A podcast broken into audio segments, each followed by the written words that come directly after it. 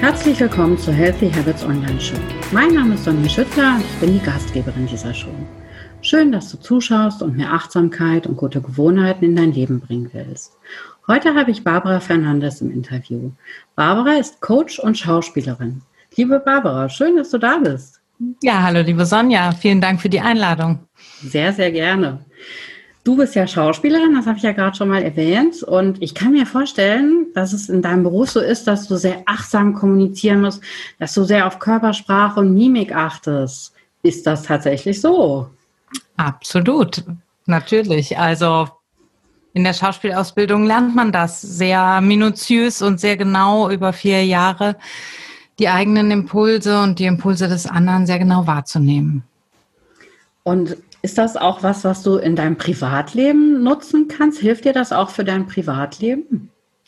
Ja, das tut es. Also es ist jetzt nicht so, wie viele Leute glauben, dass Schauspieler die ganze Zeit Theater spielen und eine Rolle vorgeben und so tun ähm, oder etwas vorschieben, was sie in Wirklichkeit gar nicht sind. Das würde ich so nicht unterschreiben. Aber natürlich haben wir einen Handwerkskasten zur Verfügung. Also jeder, der ähm, in einer bestimmten Branche unterwegs ist, wird das sicherlich kennen. Äh, wenn ich Autoverkäufer bin und mir ein Auto kaufe, kenne ich mich besser aus als andere Leute. Und ähm, sicherlich ist es auch so, dass ich in bestimmten Momenten ganz bewusst äh, Dinge an oder ausschalten kann, die mir hilfreich sind für bestimmte Situationen. Und jetzt so eine ganz persönliche Frage von mir. Du hast ja auch Kinder, ich habe ja auch Kinder.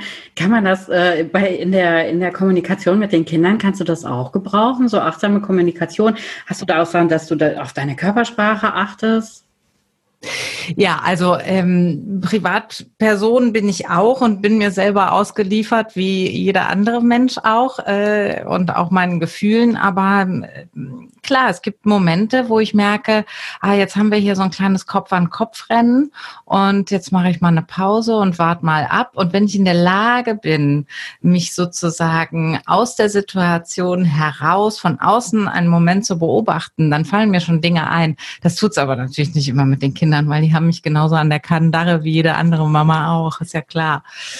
Ja. Okay, das finde ich sehr beruhigend. Da empfehle ich mich nämlich auch immer bei. Und du bist ja auch noch Coach und einer deiner Schwerpunkte ist ja zum Beispiel auch die Haltung. Was, was machst du überhaupt in deinem Coach-Business und wie bist du darauf gekommen? Also, ähm, wie bin ich aufs Coachen gekommen, meinst du? Oder auf das Thema Haltung? Auf das Coachen? Beides, ne? beides. Ja, also äh, vielleicht muss man das ganz kurz mal so sagen. Ich habe erst Sport studiert, da war Schwerpunkt Didaktik. Also die Lehre der Lehre. Wann lernen Menschen, wie lernen Menschen? Und ich habe wahnsinnig viel unterrichtet im Sportbereich. Dann habe ich ja die Schauspielausbildung hinten dran gehangen, dann war ich Schauspieldozentin. Das heißt, ich habe anderen Leuten auch, also erst war ich am Theater und habe selber gespielt und äh, den Beruf ausgeübt. Und dann habe ich Leuten halt auf der Schauspielschule ähm, die Grundlagen und Dialoge, Monologarbeit und so unterrichtet. Und dann habe ich gedacht, es wäre klug, das Ganze in die Werbung zu, äh, in die Werbung, in die Wirtschaft zu bringen. Ähm, also im Grunde genommen ein Bereich, der total fern ist dieser kreativen Schauspielbranche gegenüber, Kunst und Kultur. Aber dadurch, dass das so unterschiedlich ist, kann sich das auch sehr gut äh, befruchten. Und ähm, diese andere Art zu arbeiten, habe ich irgendwie immer gedacht, das ähm, wäre eine gute Möglichkeit, äh, dass jedermann so einen kleinen Handwerkskoffer der Schauspielerei sich zusammenstellt. Und ähm, ja, das war dann so die Grundidee und dann habe ich die Coaching-Ausbildung gemacht. Jetzt mache ich Coaching in Teams und auch für Einzelpersonen. Und bei den Einzelpersonen sind es schon hauptsächlich auch so Themen wie Vorträge halten. Ich habe Keynote-Speaker im, im Coaching. Ähm, ich habe Leute im Coaching, die sich neu bewerben oder neu aufstellen wollen, die ähm, mehr Selbstbewusstsein im persönlichen Auftritt suchen oder ihre Kontur schärfen wollen als Persönlichkeit. Ähm, das weicht aber auch davon ab, dadurch, dass ich natürlich einen ganz normal ausgebildeter Coach bin, mache ich auch weitere Themen, wie zum Beispiel ähm, meine Rollenveränderung als Teamleiter. Ich habe plötzlich eine Teamleiterfunktion. Das ist eigentlich ein klassisches Coaching-Thema, aber das sind ja auch, wie man schon hört, das Wort Rolle steckt da drin. Ne? Also ich muss eine neue Rolle definieren. Das heißt, es verändert sich sehr viel für mich und auch für den anderen. Und diese Veränderungsprozesse begleite ich ganz herkömmlich und auch im Besonderen mit meinen Themen. Total spannend. Das klingt unheimlich, unheimlich äh, komplex und ausufernd. Äh, ist bestimmt total interessant. Ja, also ich finde es auf jeden Fall spannend und äh, ich äh, arbeite gerne meine Arbeit und ähm, versuche jetzt tatsächlich das, was ich in den letzten 20 Jahren gelernt habe, aus der Didaktik, aus der, aus der Lehre der Lehre, aus dem Coaching und als aktive Schauspielerin und auch als Schauspieldozentin ähm, daraus ein gutes Paket zu schnüren. Und das Wichtigste ist aber, dass ähm, die Dinge auch mit Leichtigkeit funktionieren können, also dass die Menschen auch ein ich sage jetzt mal, lustvollen Zugang zu dieser Veränderung finden. Ne? Also das, was mir Spaß macht und das, was mich reizt und interessiert und was mich neugierig macht, hat einen unglaublichen Sog, so dass ich äh, erstmal dort die Leute abhole und dann äh, nutze, was eben nötig ist, um die Begleitung so persönlich und individuell zu gestalten, wie es auch irgendwie geht, weil jeder von uns eben ganz unterschiedliche Sachen mitbringt und sehr unterschiedlich aufgestellt ist, ganz andere Erfahrungen hat als der andere, ein anderer Persönlichkeitstyp ist. Und ähm, das will schon sehr liebevoll und ähm, individuell gemacht sein, finde ich. Ich kann mir jetzt so vorstellen, dass, das, dass da auch viel Gewohnheiten mit reinspielen. Ähm, ist das auch was, was du dann bei deinen, bei deinen Klienten coachst, so gute Gewohnheiten oder überhaupt Gewohnheiten abzulegen? Also es geht immer um Muster, würde ich das nennen. Ne? Ähm, also Muster erkennen und dann kann ich mich aktiv entscheiden, ist das ein Muster, was in meinem Leben einen guten Platz hat? Oder ist das ein Muster, was mich unterstützt auf meinem Weg? Oder ist das auch ein Muster, was dysfunktional ist? Ein Muster, was mich hemmt, ähm, was mich ablenkt und was mich von meinem Weg eher abbringt? Und äh, das ist ein ganz klassischer Vorgang, dass wir uns überhaupt erstmal über die Muster, denen wir unterliegen, bewusst werden, ein Stückchen davon weggehen, das Ganze abstrahieren und äh, dann äh, kommt die Arbeit der Musterunterbrechung. Manchmal geht das ganz leicht, manche Muster sind unheimlich schwer zu durchbrechen. Ähm, aber auch da gibt es natürlich Wege und Möglichkeiten. Okay, und hast du denn, äh, du hast doch garantiert dann auch irgendwelche Gewohnheiten oder irgendwelche Muster, wo du sagst, das sind Muster, die tun mir gut, äh, die mache ich regelmäßig, die bringen mich in meinem Leben weiter. Hast du da irgendwie so ein, zwei, von denen du uns erzählen magst? Mm. Also mich persönlich bringen ähm, inspirierende Menschen weiter. Also ich bin unheimlich gerne im Austausch mit anderen Leuten und die sind auch, das war schon immer in meinem Leben so, dass diese Menschen wahnsinnig unterschiedlich sind. Also ganz, ganz unterschiedliche Menschen finden sich da in meinem Freundes- und Bekanntenkreis, aber auch so jetzt über die Arbeit. Ich bin einfach, ähm, mich bereichert das, etwas vom anderen zu erfahren. Und wenn ich jetzt zum Beispiel Zeiten habe, wenn wir jetzt Corona als Beispiel nehmen, wo wir alle mit vielen Herausforderungen zu kämpfen haben. Und wenn ich dann merke, oh, mir geht's gerade nicht so gut, dann ist das was, was ich sehr schnell abrufen kann, dass ich dann weiß, es wäre, glaube ich, mal gut, mit dem und dem zu reden. Der hat immer so einen positiven mm, Drive oder ähm, ich muss mal den und den anrufen. Das ist jemand, wo ich einfach mal meine Sorgen la sein lassen äh, oder meine Sorgen lassen kann. Oder ich brauche jemanden, der mal eine gute Idee jetzt für mich hat. So, da kenne ich doch so einen pragmatischen oder eine pragmatische Freundin. Also ich glaube, es funktioniert bei mir unheimlich viel über Menschen. Und ähm, Du hast nach zwei Gewohnheiten gefragt. Äh, es gibt auf jeden Fall eine Gewohnheit, die mir unheimlich gut tut, die ich aber im Moment nicht so viel ausübe, muss ich ganz ehrlich sagen. Und das ist halt das Laufen. Ich gehe eigentlich regelmäßig joggen, aber seit Corona fällt mir das schwer, mich zu motivieren. Und ich habe gestern Abend das erste Mal ähm, eine Fahrradtour mit meinem Sohn gemacht aber so, dass wir uns vorher eine im Netz rausgesucht haben und wir sind die Seen hier abgefahren und ich habe ganz neue Orte entdeckt und einer davon ist nur 22 Minuten von mir zu Hause und da habe ich gedacht, vielleicht, wenn ich mich gerade fürs Laufen nicht so gut motivieren kann, vielleicht sollte ich das mit dem Fahrradfahren jetzt weitermachen. Das hat total viel Spaß gemacht. Wir haben neue Räder und ich glaube, ähm, da wird vielleicht gerade eine neue Gewohnheit geboren. Ja, das ist doch auch schön. Das klingt auch nach einer sehr schönen Gewohnheit. Ja, genau. Und wann, was, weißt du noch, wann du das erste Mal so für dich gemerkt hast, Gewohnheit, es gibt Gewohnheiten, die tun mir gut. Weißt du noch, wann das erste Mal so mit Achtsamkeit oder sowas in Berührung gekommen bist? Ja, also es war tatsächlich über die, über die Schauspielschule. Ähm, wir haben Übungen gemacht, wo wir, es gibt zwei Grundrichtungen. Entweder ich arbeite von innen nach außen oder von außen nach innen. Das ist jetzt sehr, sehr, sehr vereinfacht dargestellt. Aber ähm, ich kann, damit man sich das so vorstellt, ich kann, wenn ich jetzt einen, ähm, einen traurigen Moment auf der Bühne spielen soll, wo ich ähm, meinen eigenen Schmerz spüre, kann ich natürlich entweder äh, in der Vergangenheit zurückgehen und mich fragen, gab es einen Moment in meinem Leben, wo ich mich so gefühlt habe? Das gleiche geht natürlich auch mit Freude oder mit Neid oder mit Ehrgeiz oder mit allen Gefühlen dieser Welt. Ähm, und dann kann ich mich versuchen, in diese Zeit zurückzuversetzen, mich da reinzufühlen. Wo war ich da? Wer war das? In welchem Raum war das? Wie habe ich, was hatte ich an? Wie habe ich mich gegeben? Und wie hat das da gerochen?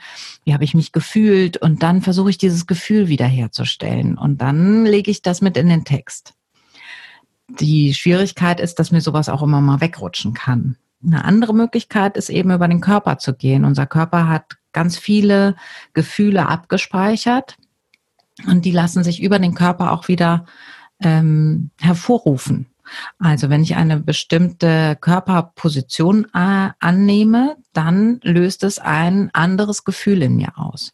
Wir kennen alle die Embryonalstellung zum Beispiel. Wenn ich also mich einkuscheln will und von der Welt verbergen will vielleicht, dann ziehe ich die Knie an und mache es mir gemütlich und kriege mich so zusammen. Und wenn ich mich, egal wie ich mich fühle, mal hinstelle und die Arme ganz weit mache und die Beine äh, richtig auf den Boden stelle und äh, mich fest im Boden veranker und das Brustbein öffne und äh, in die Weite blicke und das mal zwei Minuten halte, dann werden mir neue Gedanken und ein neues Gefühl einströmen. Und wenn ich mit jemandem rede und die ganze Zeit auf den Boden gucke und dabei noch so mit dem Kopf hin und her wackel, dann wird mir das ähm, im Laufe unseres Gespräches ein, ein sehr unruhiges und unsicheres Gefühl geben, Sonja. Deshalb ähm, versuche ich das zu vermeiden. Total spannend. Ich muss mich jetzt auch gerade noch mal aufrichten. Mhm. Ja, macht ganz viel aus. und sowas, ja.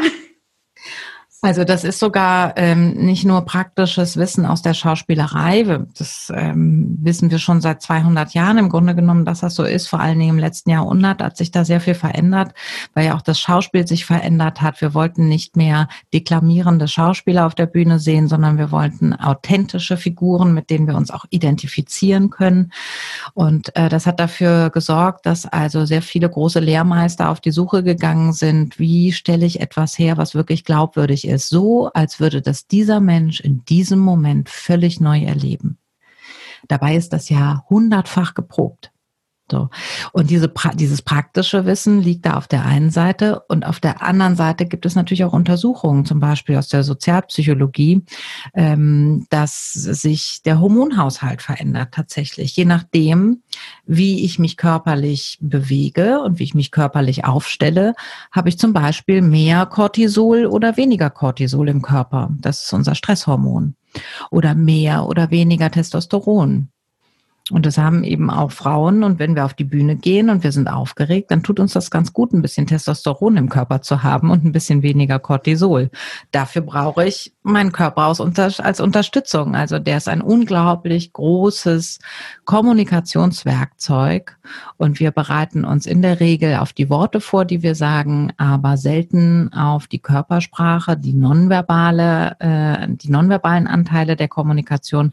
Dabei machen die den Großteil aus. Also wir sagen, 80 Prozent der Kommunikation ist nonverbal, aber es wird sich nicht 80 Prozent der Vorbereitungszeit auf nonverbale Teile gelegt. Das ist ein großer Fehler und das prangere ich an.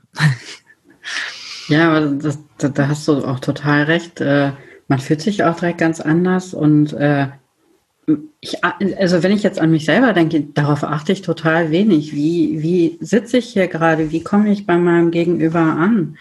Total wichtig. Das ist ja auch gerade diese Dinge, die man unbewusst beim anderen wahrnimmt, die sind ja auch total wichtig. Ja, ich, äh, das ist auf jeden Fall was, was ich mir jetzt vornehme, äh, ein bisschen mehr auf meine Haltung zu achten. ja.